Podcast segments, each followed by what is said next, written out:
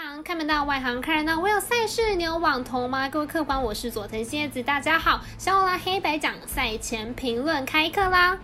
二零一七年，国立故宫博物院万世师表书画中的孔子特展首度展出一六八四年康熙亲访孔子故居时所颁予的御笔《万世师表》的榜书。根据记载，是康熙南巡到孔子的故居曲阜时，亲自拜访孔子故居，并且颁赐亲笔书写的《万世师表》榜书。今天为九月二十八日，适逢教师节，在此祝天下师者安康，学者能够尊师重道，因为教育乃是百年大计，是为。国之根本，消毒疫情也，但也不能随便。就像打微微这件事，客官们也应该认真应对。常言道，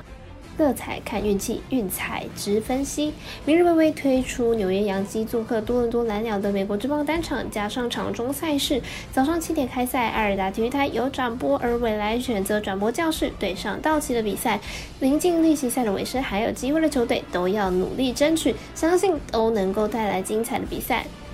如果要看文字分析或者是申办合法的运彩网络会员，都可以到小蓝黑白长的脸书、IG 或者是加入我们官方 LINE 账号免费查看。欧洲冠军联赛将于半夜开踢，昨日已经为大家分析二十九号凌晨的赛事，今日再追加了三十号凌晨的赛事，提供给各位客官们参考选择。好的，好的，那首先就先带来明天早上七点零七分的两杨基对上蓝鸟。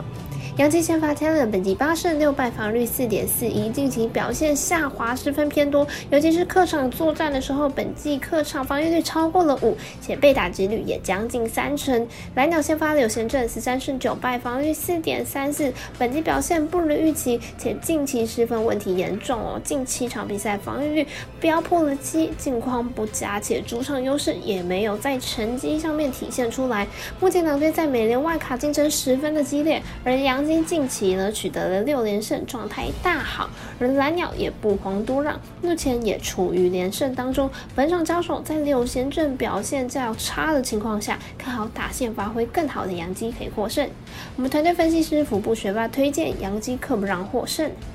好的，接着来看到三十号凌晨三点的比亚雷亚尔对上曼联。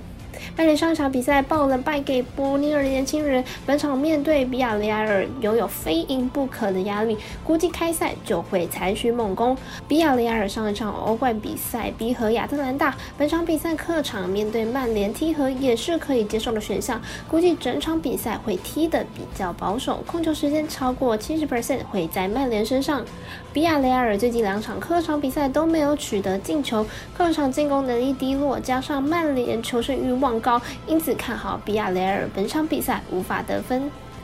我们赛事解读魔术师怪聊一节推荐比亚雷尔客小于零点五分。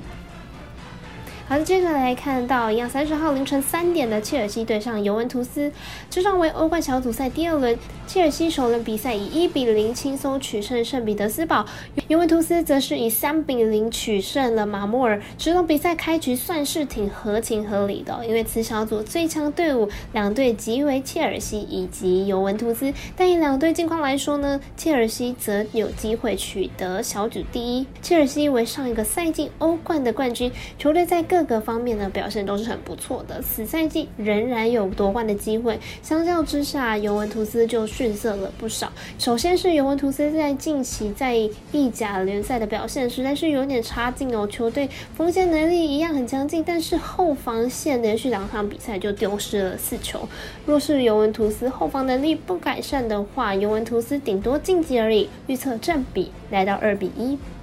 我们团队分析师置景金童预测切尔西克不让获胜，以及此场比赛总球数来到二到三球。